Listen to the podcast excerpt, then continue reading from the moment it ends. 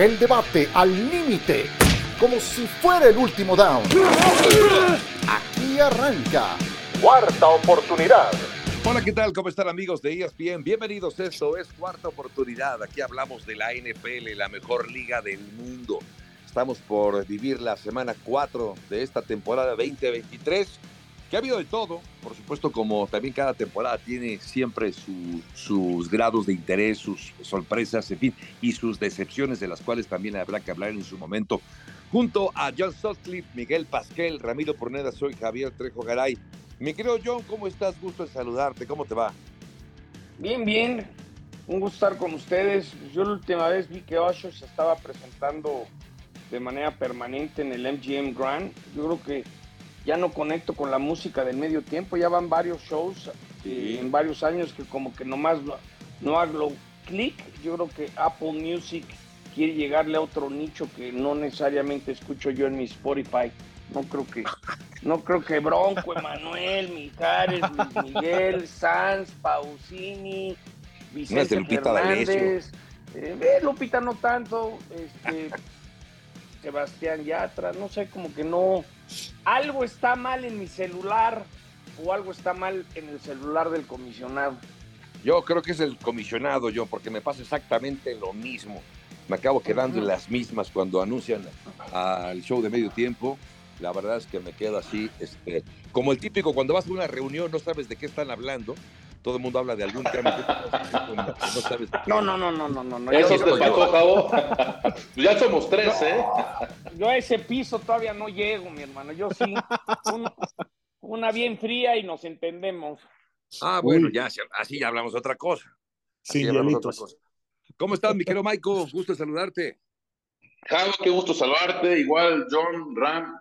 Pues sí, este, más adelante hablaremos de Osher, quién es, el show del medio tiempo. Pero ojo, hoy empieza la semana 4, un juego interesante. Recordar que los Lions, la última semana de la temporada pasada, fueron al Lambeau Field y eliminaron a los Packers de poder estar en playoff. Estos Lions que muchos dijimos, ¿no? Me incluyo, van a ganar la división. Pues bueno, parten favoritos como un, punto y medio en Lambeau. Ya hablaremos de ese juego también. Sí, aunque también creo, Ramiro Pornera, que el equipo de Detroit es un hospital en este momento. ¿Cómo estás, Ram? Bien, bastante bien. Digo, ahí voy a diferir y regresando al tema, yo sí sé quién es Usher. A principios de los 2000 tiene muy buenas canciones, Without You, Don't Look Down. Hay muchas. Creo que tienen que revisar ahí su Spotify porque no está tan actualizado como debería. Digo, uno que, que trata de seguir un poquito la, la, cultura pop. Pero sí, regresando al tema de lo que nos corresponde. Yo firmo, yo firmo que googleaste esas canciones. No, ¿qué pasó? Yo a ver, cántanos una. puedo decir. No, Ahí las tienes enfrente, Ram. Léelas todas. No, no, no, no, no. Pásenme la ah, fría y se No, pero pásenme la fría primero, pues para poder... O la agüita mexicana, John, y te las canto, pero mira, eh, si entonado para aclarar la garganta. Claro. en alemán. No, en alemán. Ahí te fallo en los idiomas. Pero sí, digo, efectivamente es muy de la cultura pop, es una persona afroamericana, por decirlo de alguna manera, que es parte de la cultura de los jugadores, de lo que escuchan normalmente, y creo que ahí es donde va culturalmente de lo que quiere hacer el, el comisionado, este Apple y todo lo, lo, que conlleva. Pero regresando al tema de los Lions, demasiadas lesiones, muchas cosas que, que tienen que arreglar. Han sufrido las últimas dos semanas perdieron el juego en contra de Seattle la semana pasada, ganan también casi al final de, del partido. Entonces, muchos problemas para los Leones de Detroit que poco a poco les está cobrando la factura de estos agentes libres que, que necesitaban. Que yo sigo pensando que Detroit va a acabar llegando también a la postemporada. No sé, y, y coincido con Michael, yo sí lo tenía y lo sostengo como favorito para ganar esa división norte de la Conferencia Nacional. Pero uno de los temas de esta semana, sin duda, fue la escandalosa victoria de los Delfines de Miami, que le acabó anotando nada más 70 puntos a los Broncos de Denver. Escandaloso, humillante, eh, algo que no debería ocurrir, me parece, en una liga profesional de cualquier deporte, tal diferencia de, de, un equipo y otro. Pero lo que sí es cierto, John, es que, que Miami luce bien.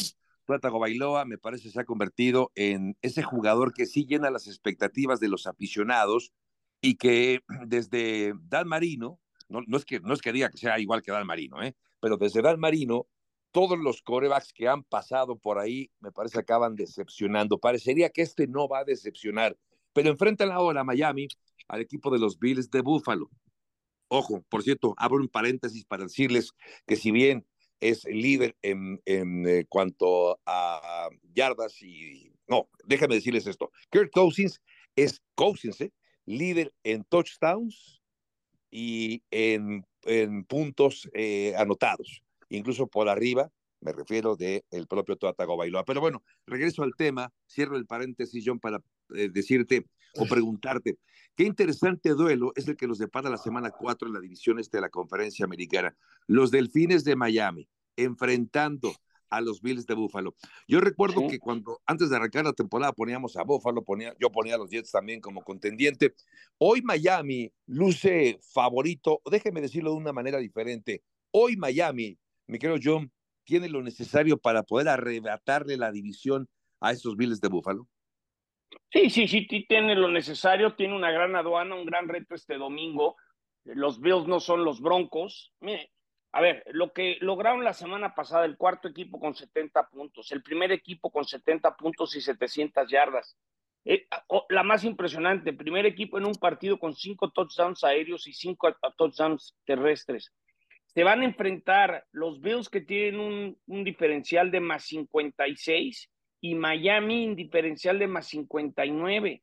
La última vez que eso pasó, que se enfrentaron dos equipos, fue Denver y Seattle y los dos llegaron al Super Bowl. Es decir, se presta para un juegazo y ver si tú y los Dolphins tienen con qué decir somos el mejor equipo de la National Football League. Es decir, el domingo el Miami Buffalo es el partido de la jornada, porque Buffalo ya se recuperó de su, de su derrota en la semana una con los Jets. Me dices a mí, yo le voy a meter en la quiniela, ya le metí a los Bills, yo todavía quiero ver que Miami vaya a Buffalo y gane, ¿no? Quiero que... Y, sabes que... Todavía tengo mis dudas, ¿no? No, pero hace sentido lo que dices porque ah, de entrada, increíblemente, Buffalo parte como favorito, ¿no?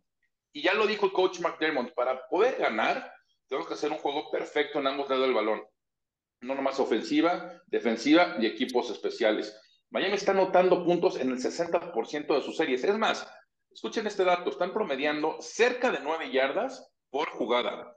Dos más, bueno, un poquito más de dos, que la siguiente mejor ofensiva en la historia del NFL, llevando tres semanas.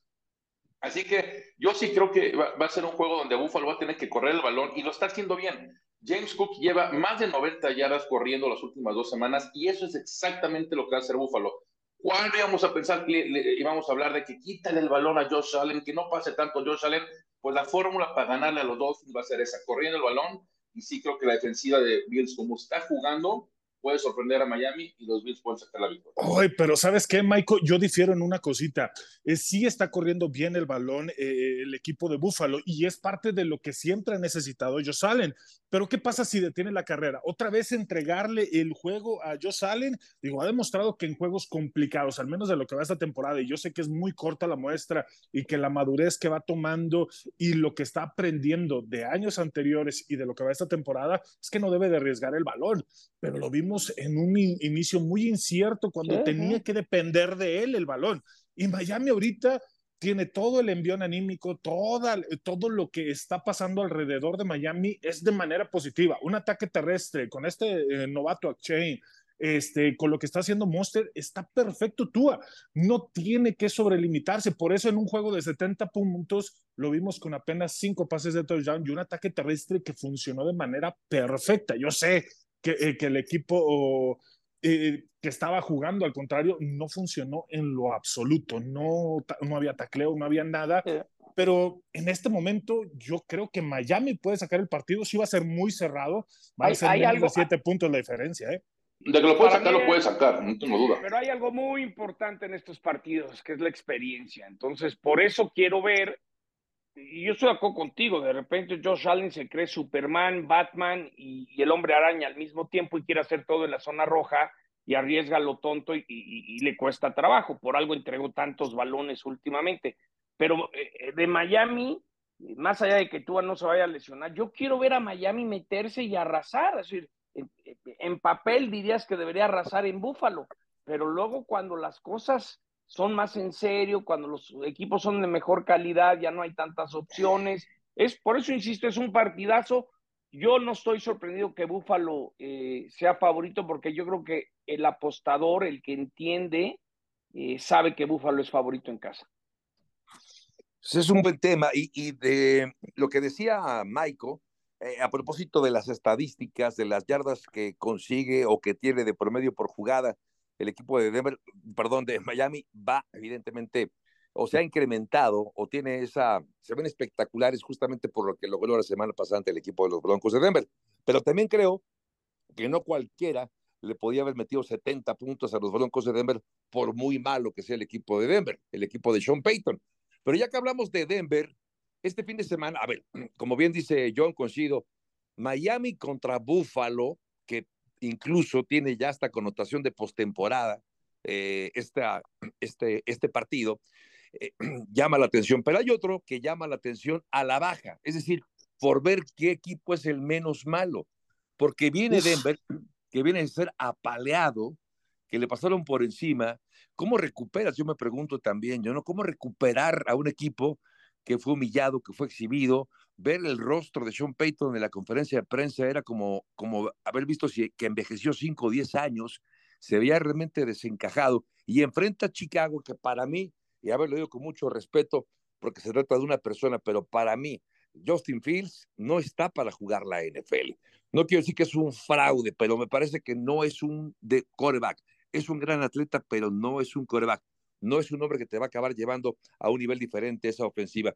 Por eso, yo les quiero preguntar, John, ya que estaba preguntándote acerca de tu opinión de Sean Payton, eh, es un duelo que representa al final del día quién es, quién es el menos peor, porque probablemente alguno de estos dos, John, va a acabar ganando la, el primer pick del próximo draft. Falta mucho, yo lo sé, pero hoy son candidatos para eso los dos, John.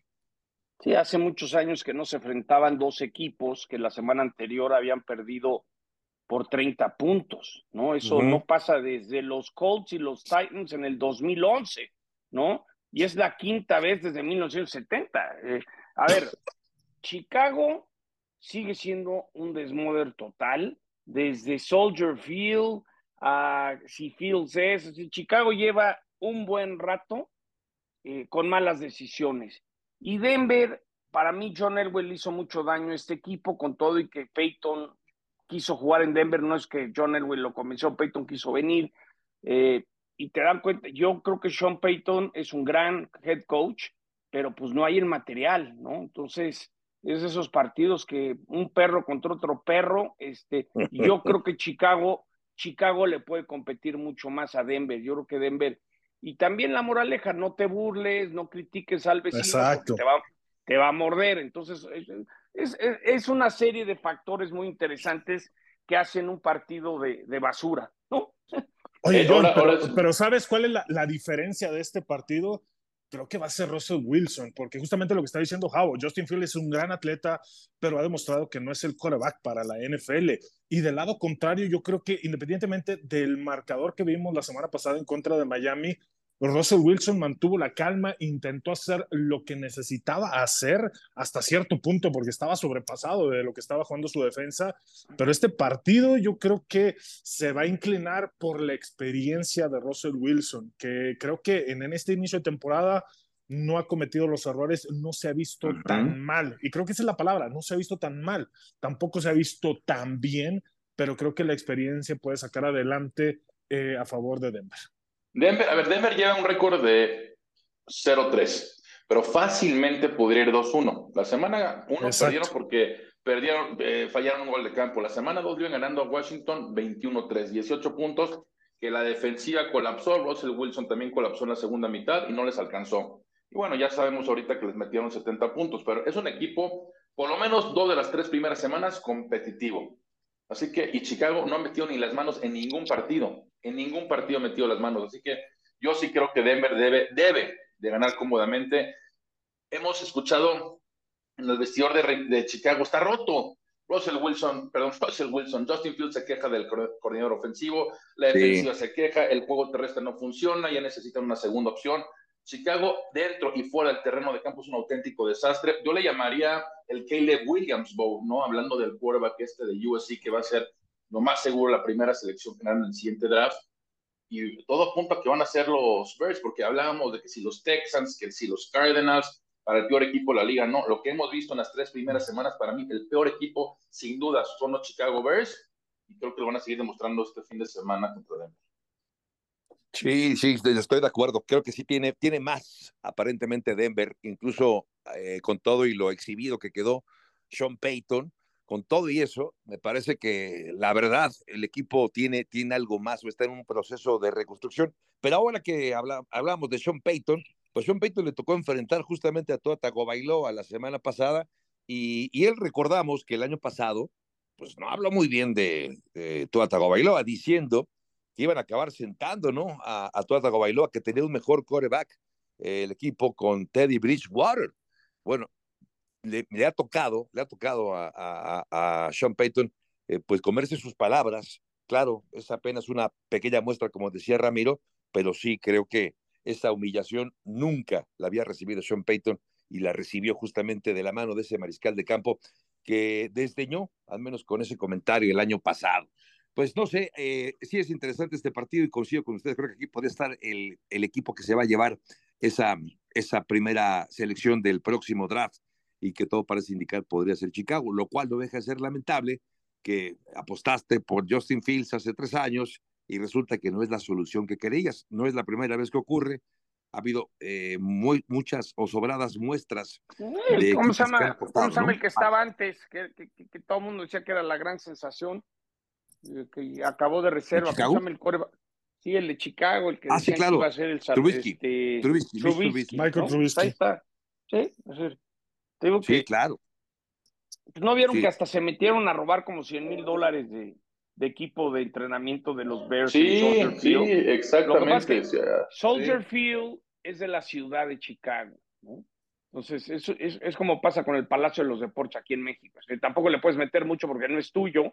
Entonces, Chicago es como Washington, los dos merecen un mejor estadio, todo, y, y- y es increíble que, que los Bears nomás no dan una, ¿no? Sí, la verdad sí, es eso, eso es, y hay sobradas muestras. A lo mejor va- valdría la pena alguna vez hacer una recapitulación de los grandes fracasos de corebacks que han llegado precedidos de gran fama. Me estoy acordando de Maciel, me estoy acordando también de Manciel, ¿no? Maciel es otro. Este, también de, de, Jimmy Mansell, ¿no? de Jamarco Russell también fue una de las grandes decepciones. Valdría la pena hacer un, un día un recuento de esas decepciones. Bueno, ¿qué les Ryan parece? Leaf. Ah, Ryan Leaf. No es que ha, ha habido de verdad muchísimos. Es que no hay una ciencia exacta, entiendo, pero sí suelen equivocarse muchas veces los scouts de la NFL.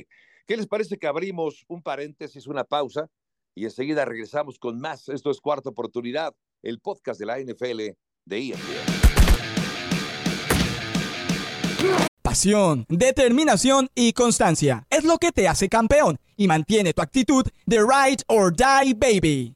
eBay Motors tiene lo que necesitas para darle mantenimiento a tu vehículo y para llegar hasta el rendimiento máximo. Desde sobrealimentadores, sistemas de sonido, tubos de escape, luces LED y más. Si buscas velocidad, potencia o estilo, lo encontrarás todo en eBay Motors. Con más de 122 millones de piezas, siempre encontrarás justo lo que buscas. Y con Guaranteed Fit de eBay, tienes la garantía de que tu pieza quede perfectamente a la primera o se te devuelve tu dinero. Porque con eBay Motors, quemas llantas y no tu dinero. Con las piezas que buscas, a los precios que quieres, tu auto se convertirá en el MVP que te dará el triunfo. eBay Motors. ebaymotors.com. Solo para artículos elegibles se aplican restricciones. Amigos, con el gusto de saludarles de una cuenta, estamos en cuarta oportunidad del podcast de la NFL para seguir hablando, por supuesto, de esta liga, la mejor liga del mundo y que entró, ya decíamos, a una cuarta, a una cuarta semana, por cierto. Pero bueno, esta semana hay partidos muy atractivos, John, pero hay otros que también valdrá la pena ver por una novedad que va a presentar Star Plus y que vale la pena comentarlo porque es la NFL, es un partido de la NFL y que tiene que ver con Toy Story. ¿Tú nos puedes platicar más de la historia, John? Sí, es, es- ese partido va nueve y media hora del este, siete y media de la Ciudad de México. Y aquí lo que está muy interesante es que el partido se transmite desde la casa de, la, de Toy Story, ¿no? Desde el cuarto. Lo que no sé, y tengo mucha curiosidad, porque es un partido en vivo, son los Falcons y los Jaguars, es el juego exclusivo que tiene ESPN, ¿no? En, los Estados Unidos ese juego va por ESPN Plus. Entonces, quiero ver tecnológicamente cómo mezclan las caricaturas con un juego en vivo. Porque otra cosa es que te metas, no sé, un PlayStation y veas cómo empiezan a jugar con muñecos y cosas. Eh, tengo mucha curiosidad de ver cómo implementas eh, la historia de Toy Story con un partido de la National Football League en vivo. Entonces creo que hay que despertarse con un cafecito temprano. Yo viajo a Nueva York, desde el aeropuerto me conectaré un rato en el avión. Tengo mucha curiosidad de ver eh, cómo funciona, ¿no? No sé. Ahora sí que tengo hay que esperar cómo van a mezclar, porque cada vez nos sorprende más cómo avanza la tecnología. Toy Story Fun Day Football. Y será este próximo domingo, 7:30, tiempo del centro de la República Mexicana. Y será para el partido que se va a jugar en Londres entre los Atlanta Falcons y los Jaguares de Jacksonville. Pero sí creo que ha, despertado mucho, mucha expectación, mm, porque es un partido de NFL, pero visto y, me parece vivido de una manera totalmente diferente que puede ser sumamente atractiva, buscando siempre experiencias nuevas, desde luego, para el aficionado de este deporte. Recuerden, Star Plus, ustedes pueden seguir este partido a las 7.30 de la mañana a través de esta plataforma. Oigan, hablemos un poco de los vaqueros de Dallas. A ver, ¿qué le pasó, Maiko, a estos vaqueros de Dallas? Se desinflaron los vaqueros de Dallas, fueron exhibidos el pasado fin de semana a la ofensiva incluso a la defensiva también fueron exhibidos. Se han desinflado. ¿Qué esperemos que, o qué podemos esperar ahora de los Cowboys en esta semana 4 cuando enfrentan a Nueva Inglaterra y Bell Village? Uno, Cowboys están mucho más preparados, ¿no? Claramente para mí hubo un exceso de confianza. ¿Y por qué lo digo? Cinco veces dentro de la zona roja, cinco veces. y solamente capitalizaste en una ocasión, es decir, un touchdown de cinco. Así que tienen que ser mucho más eficientes. Y dos, lo hemos dicho durante años, Dak Prescott no es un quarterback que te pueda ganar los encuentros él solo. Claro que te ayuda, y te ayuda cuando el juego terrestre funciona. Y sí, el juego terrestre estuvo muy bien. ¿Cuántas fueron? Cerca de, no sé, 150, 160 yardas. Pero ¿cuántas de esas jugadas, cuántas de, esas, de, ese juego terrestre fueron cuando Arizona, digamos, estaba jugando defensiva preventiva? Iban ganando y McCarthy decidía correr, decidía correr, y Arizona decía, perfecto, toma las yardas que quieras, mientras yo vaya ganando por doble posición de campo, no tengo ningún inconveniente. Es más, todavía dentro de la zona roja seguían corriendo cuando el reloj se estaba acabando el tiempo, en fin. Al final de cuentas, creo que Dallas tiene que ser mucho más inteligente dentro de la zona roja, establecer el juego terrestre cuando necesitas establecerlo, no cuando vas perdiendo por dos posiciones y da que ser más inteligente. No siempre la defensiva te va a ganar los partidos. Lo vimos en, las dos primeras semanas, claramente no fue el caso la tercera semana, así que ser más este, inteligentes, correr mejor el balón y capitalizar cuando necesitan los puntos, no ir de tres en tres, porque claramente contra esa defensiva de Belichick no te va a alcanzar. Oye, Michael, pero ok, sabemos que eh, Dak Prescott está muy limitado, que no te va a rescatar ningún no, No, no, no, es muy limitado, pero no, no es un No, pero al final de cuentas, exactamente. Pero, ¿qué me dices del plan de juego de McCarthy a la ofensiva cuando él está mandando? Nunca quiso arriesgar. Habíamos estado viendo dentro de las primeras dos semanas a Dak Prescott lanzando pases de 5, de 7, de 8 yardas y todos esos pases, por ejemplo, la semana número 2 que veíamos de 35 y de 27 yardas eran pases a CeeDee Lamb de 8 yardas que después CeeDee Lamb en esas yardas después de la atrapada te daba 15, 20 más, pero nada más. El plan de juego de McCarthy después con Arizona era seguir corriendo el balón. No estaba preparado, no, está preparado, no sabe manejar y no arriesgaba lo que el año pasado Kellen Moore, sabiendo de las deficiencias de Dak Prescott, que tenía muchas intercepciones, pero lo mantenía dentro del top 5 en cuanto a yardas lanzadas, entre en pases de touchdown y en zona roja eran mucho más efectivos. Recordemos así que Elliot tuvo 12 acarreos de anotación el año pasado dentro de la zona roja. Mira, yo les voy a dar un dato que es una tendencia de Dallas que no tiene que ver nada con Dak. La indisciplina que tienen los Cowboys se vuelve a dar. 16 castigos.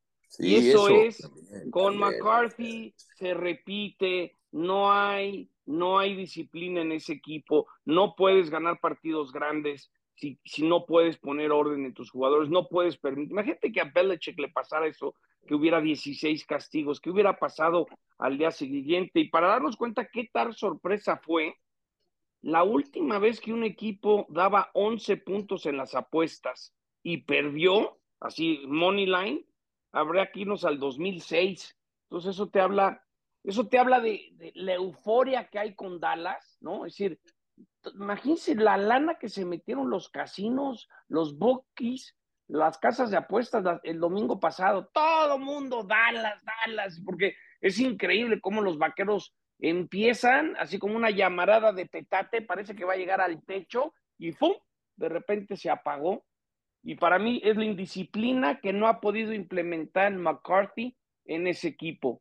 Y yo les voy a decir algo, van a ver que Dion Sanders va a acabar siendo el head coach de los Dallas Cowboys. Si Dion da otro paso importante colegial, se me hace ideal Dion Sanders para Dallas, ¿no? A seguir ganando dinero y no sé por qué siento que Dion va a acabar de head coach de Dallas.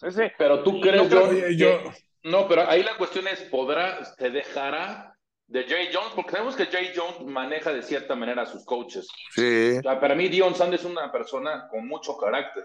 Aquí no sé si la química entre dueño y coach exista, de que puede, eh, por supuesto, dar resultados por la cuestión motivacional, como lo han dicho, claro que lo puede dar y tiene muy buen conocimiento. Aquí mi duda sería el carácter, que o sea de cuestión de semanas y que esto sea un, que explote. Pero bueno, no, no lo descartamos. Y hasta una de esas, está haciendo muy bien con Búfalo. Una de esas, Dian llega con, con Colorado, pero ¿no? De coreback. Sí, sí, está. con los Colorado Búfalos. Dallas ahora tiene que mostrar que fue un error, que han aprendido, es favorito contra New England por siete puntos y en, teoría Dallas debe de dominar, pero pues ya hemos, esta película ya la vimos, ¿no? Cuando parece que todo está perfecto, de repente eh, a 20 por hora chocas, ¿no? Sí, de acuerdo. Y, y eh, ahora que, que decía Ramiro lo de las llamadas ofensivas, de las jugadas ofensivas de Mike McCarthy, inevitablemente habría que pensar en Kellen Moore, ¿no? Al momento que le da las gracias al que era coordinador ofensivo de los Vaqueros de Dallas cuando termine la temporada anterior, fuera forma, me parece un poco eh, fea o descortés, por decirlo menos, de decirle, ahí está el culpable, se ve el culpable de que el equipo esté mal. No lo dijeron así, pero evidentemente quitas a Kellen Moore, eh, fue porque, y, dice Mike McCarthy, y yo voy a, a llamar las jugadas, pues se da a entender que el que estaba mal ahí, la pieza que no encajaba era Kellen Moore. La situación, y ahí consigo con, con Ramiro, no entiendo las, las llamadas de Mike McCarthy, parece que tienen con freno de mano, decía Tapanaba que, no, que estaban jugando muy conservador, no lo sé, pero llegar tantas ocasiones a zona roja, de hecho de, de 11 ocasiones que han llegado, creo que solamente tres, ¿no? Han capitalizado desde la zona roja en los últimos dos partidos, lo cual, pues sí deja mucho que desear. Y a la defensiva, pero ¿qué me dicen de la defensiva? Más de 220 yardas. Micah Parsons, ¿dónde estuvo, John? Yo no vi a Micah Parsons. Sí, sí, se confiaron. Este, vuelvo al tema de, cocheo, ¿no? Eh, pierden la cabeza, regalan castigos, hacen tonterías. y luego, porque también es algo, hay que, y cuando Dak tiene que hacerlo, porque llega un momento, vas perdiendo Dak, empieza la presión, hay que, hay que sacar la adrenalina, hay que calmarte, estamos en zona roja, no la riegues, no la riegues y la regó, ¿no? Porque e, e, eso eh, es el, el, gran problema que tiene Dak. Cuando llega el momento que le dicen, brother, ya nos sacaron media vuelta, tenemos que atacar, tenemos que ser verticales, porque si no, no los alcanzamos, ahí es cuando Dak batalla, ¿no? Y creo que lo vimos contra Arizona, entonces yo no veo cómo Dallas le gane a un Filadelfia, a un San Francisco. Eh, uh, hasta pienso uh. que un equipo como los Rams, como Nuevo Orleans, como hasta Tampa pudiera. Vamos a ver qué pasa. Por lo menos que recuperen el paso y le peguen a New England el domingo, ¿no? Pero ¿sabes cuál? Otro de los problemas es el staff de cocheo y justamente lo estábamos mencionando. McCarthy, muy conservador, no quería arriesgar, no tenía un plan B para cuando le ajustan. Se va a enfrentar a Belichick y yo sé que en material, en cuanto a personal, obviamente Dallas es muy superior a lo que puede presentarte Nueva Inglaterra, pero en el staff de cocheo, Bill Belichick le puede sacar dos, tres, cuatro vueltas a McCarthy y eso fue lo que presentaron a Arizona. Y, fíjate, ¿cuál fue el esquema? Exactamente. Neutralizó a Filadelfia, ¿cómo no va a neutralizar a Dak? ¿No? Exacto, y justamente lo que estábamos viendo en la segunda mitad, Belichick es muy bueno, no le ha alcanzado por el personal que tiene, pero a Filadelfia lo tuvo ahí para poder sacar el juego. Mac Jones no ha hecho malas cosas, ha sido bastante constante, no ha arriesgado el balón, dos, tres pases de anotación por juego, el ataque terrestre con Stevenson está más o menos funcionando y justamente eso es lo que está buscando. ¿Y qué fue lo que hizo Arizona en esquema eh, para atacar la defensa de Dallas? Vamos a correr del lado contrario de donde está Mika Parson.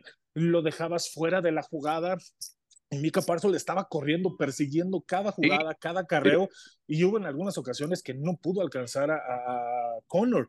Y justamente yo creo que es lo que Belichick vio, le presentó a Arizona el juego perfecto para atacar esta defensiva, y Dan Quinn tiene mucho trabajo que hacer. Y ojo, ojo, a ver, ojo con el regreso. A ver, este, este, cuando, cuando Zeke Elliott firma con los Patriots, circula la fecha, ¿eh? Él circula la fecha y sabe qué día va a enfrentar a su ex equipo. Así que va a ser el primero de octubre, dijo en el calendario, primero de octubre del 2023, estoy listo. Y Ram, del juego terrestre de Stevenson, sí, muy bien, pero ojo con el juego que tuvo Zeke Elliott contra los Patriots. Tuvo un, perdón, contra los Jets. Tuvo un gran juego, digo, me tocó cubrirlo a mí, 16 acarreos, creo que fueron 80 yardas más o menos. Y si pueden hacer, copiar lo que hizo Arizona, el tipo de bloqueo que establecieron contra los Cowboys, si lo pueden hacer estos Patriots, va a ser una, una tarde muy larga para, para Dallas, porque lo decían y lo decíamos, ¿no? Dak, cuando vas atrás, se le dificulta mucho y más una defensiva tan agresiva como la de, como la de New England. Así yo sí creo que desde temprano van a tener que establecer el juego terrestre. Y si lo logran hacer como lo hizo Arizona, que corrió para arriba de 200 yardas contra Dallas, los Patriots sacan la victoria. Exacto. Pues, pues eso es un buen tema, ver cómo, cómo reacciona el equipo de, de Dallas y enfrenta, como bien lo decía también eh, John, a un eh, en jefe que si bien parece que perdió un poquito el rumbo en los últimos años, sigue siendo un buen estratega sobre todo una mente defensiva muy buena como es Bill Belichick. Oigan, bueno, em, a ver, antes de pasar a la parte final también de este podcast, de lo que también eh, fue, fue tendencia el pasado domingo, fue la presencia de Taylor Swift. Lo pongo en la mesa porque, porque sí es un fenómeno bien interesante, más allá de si eres seguidor o no, a ella sí la conozco, por ejemplo, a Taylor Swift sí la tengo. sí está en el radar. A ella sí la tengo. Pero, eh, a ver, eh, sorprende un poco, eh, Ramiro, el ver a Taylor Swift con un jugador como Travis Es decir, toda esta historia que acaparó la, la atención de los reflectores el domingo pasado, siendo aficionado al fútbol americano o no, fue, fue muy interesante. ¿A ti te sorprende lo que ha pasado alrededor de esta historia de una relación posible entre Travis Kelsey y Taylor Swift? Es que es la historia americana perfecta de lo que le gusta a la gente eh, dentro de Estados Unidos. Es por eso que causa tanto revuelo. Eh, la, eh, la, artista famosa, la, la, cantante de pop de moda, hace dos semanas estuvo aquí en la Ciudad de México llenando el Foro Sol tres días consecutivos. Increíble todo el revuelo que puede causar Taylor Swift y toda su gente, los Swifties y ahora con justamente con Travis Kelsey, pues es la historia americana perfecta, entonces causa todo el revuelo, mucha gente ahora va a estar viendo, sobre todo de esta cultura pop, de este tipo de música, viendo la NFL, por ahí varias páginas en redes sociales sacando una guía rápida de lo que es la NFL, de ciertas reglas, pues es perfecto, o sea, causó el revuelo que tenía que causar el pop y, y, algunos pensaron que era como que estrategia para ver si Taylor Swift por fin accede a ser la artista de, del medio tiempo porque van tres años ah, consecutivos que Taylor Swift niega participar en el, en el show de medio tiempo. Entonces, a lo mejor Travis Kelsey, por favor, ayúdanos a que diga que sí, no sabemos. Bueno, ojo, ahorita es la historia bonita. ¿eh? Eh, miren este dato, ¿eh? para que, tener el, eh, o sea, el impacto de Taylor Swift sobre Travis Kelsey, porque claramente no es al revés. Hoy en día, el, el, aparte del jersey, bueno, hablamos del jersey, ¿no? Ya sabemos que subieron sus ventas del jersey de Travis Kelsey 400%. Su Instagram creció 20%, es decir, 500 mil followers más. Y es el podcast más escuchado en Estados Unidos, el que tiene con su hermano. Así que el impacto de una persona que tiene sobre Travis Kelsey ¡pum! al alza. Así que Travis Kelsey ya no es famoso solamente en, en la cuestión deportiva, sino también en la cuestión pop, en la cuestión cultural, en el detenimiento. Travis Kelsey se da a conocer también. Mira, yo conozco un caso de una niña de 25 años que juega fantasy cada año sin, sin, realmente saber los nombres de los jugadores, pero como todo mundo, todos sus amigos juegan fantasy, juega fantasy. Y por primera vez supo quién era Travis Kelsey, ¿no? Entonces eso te habla que de llegar un hecho así como lo de Toy Story, pues, y la NFL en sus redes sociales está capitalizando este momento en grande. Entonces, gracias a Taylor Swift, las Swifties van a ver por primera vez NFL este fin de semana, ¿no? Entonces es un trancazazazazo, ¿no? De repente, a ver si los juegos de los Chiefs no agarran teniendo todavía más rating del que normalmente tienen. Fue, fue un golazo, que bueno, ojalá y como dijo Bill Belichick, es la mejor atrapada de su carrera. Oiga, pero a ver, justo cuando, cuando me entero de esto y cuestión con ustedes la forma en la que se ha incrementado o puede incrementarse el número de aficionados de la NFL, la venta de los jerseys de, Travis Kelsey, los seguidores de Kelsey, eh, tengo que preguntarles, eh, no sé, Maiko, es, es, fíjate la pregunta tan, tan, rara que te voy a hacer, tan difícil y complicada, tendrás que contestármela, Maiko. ¿Esto es amor? ¿Esto es amor o es un cochino negocio, Maiko? ¿Tú crees en el amor, Javo? Qué, mal pensado, Javo, qué, qué, mal pensado, qué mal pensado. No, tienes que darle tiempo. A ver, estos rumores acaban de ver solamente una ocasión juntos. Hay que darle tiempo, difícil contestar, ya el tiempo dirá la respuesta. Ahorita es difícil decir si es real, no es real, lo que quieras. El punto es que están juntos, están aprovechando el momento el mundo del entretenimiento, el deporte lo está aprovechando, pues hay que disfrutarlo, a ver cuánto dura. Hay una foto que ahora dicen que como le estaba tocando la oreja con, la, con un dedo, le estaba haciendo ya piojito, y eso significa que es una relación que va en buen camino. Ya sabes, es, es muy chistoso todo este tema, pero para mí fabuloso cómo la NFL ha sabido capitalizar en esto. Insisto, hay mucha gente que no sabía de NFL, que gracias a Taylor, y eso es increíble decirlo, ¿eh? Gracias a un cantante van a empezar a ver NFL. Sí, sí, sí, sí. Y, la liga va a sumar seguidores, no tengo la menor duda. Sí, tienes toda la razón. Ahora, incluso hasta el outfit este que, que tenía Travis Kelsey, ¿no? Esto que parecía como, pues, no sé, una, una, una chamarra y un pantalón supongo que era. Sí, sí, como los que usa el Canelo, de esas pijamas de 10 mil dólares, ¿no? Como pijamas ya también ya tienen demanda de, de, de compra, es decir, hay gente que está queriendo comprar ese outfit de Travis Kelsey. Yo no soy uno de ellos, yo sí no me pondría. mi, única, mi única crítica es hasta los mejores palcos de Arrowhead están muy chiquitos, ¿no? Se ven, sí, estaban encimados ahí. Estaba hombro con hombro la, la, suegra de. Están medio Ya estaba con la suegra. Oigan, pero por cierto, ya que estamos en estos chismes, no parecería que la señora Kelsey estuviera muy contenta, ¿no? Estaba como muy seria. De, no, sí está contenta. Que su hijo, por favor. hombre, estaba festejando ahí con ella. Muy bien con su mamá y todo. No, la señora, la señora se ha metido un billete, ha hecho más anuncios de televisión. La señora está ahorita con su agente. ¿Qué más nos cayó esta semana? Avísame, ¿no? sí, sí, es cierto. Bueno, en fin. Oiga, pues antes de, de, despedirnos, antes de tocar retirada ya en cuarta oportunidad mm, el podcast de NFL de ESPN, pues llegamos a nuestra gustada sección de las apuestas. Michael Pasquel, ¿dónde le vas a meter tu quincena? Estamos en quincena, ¿dónde le vas a apostar toda quincena? Tu quincena, quincena. Vamos con los Saints en casa. Vamos con los Saints en casa menos tres contra los Buccaneers. Sabemos que no va a jugar Carr, Jermaine Winston conoce esa ofensiva, va a jugar contra su ex equipo. Y Tampa Bay, pues no, yo no lo compraba y creo que quedó demostrado en su actuación contra Filadelfia, ¿no? Tampa Bay, Baker Mayfield no es el cuerva que se esperaba, así que yo sí voy con los Saints en casa, menos tres, juego divisional contra los Buccaneers. Sí, es favorito el equipo de, de Nueva Orleans, justamente. Tú, John, tienes ya pensado. tengo varios. meter tus, tus billetes? Tengo varios. Eh, me gusta Filadelfia menos ocho contra Washington en casa. Yo creo que Filadelfia va a encontrar su clic.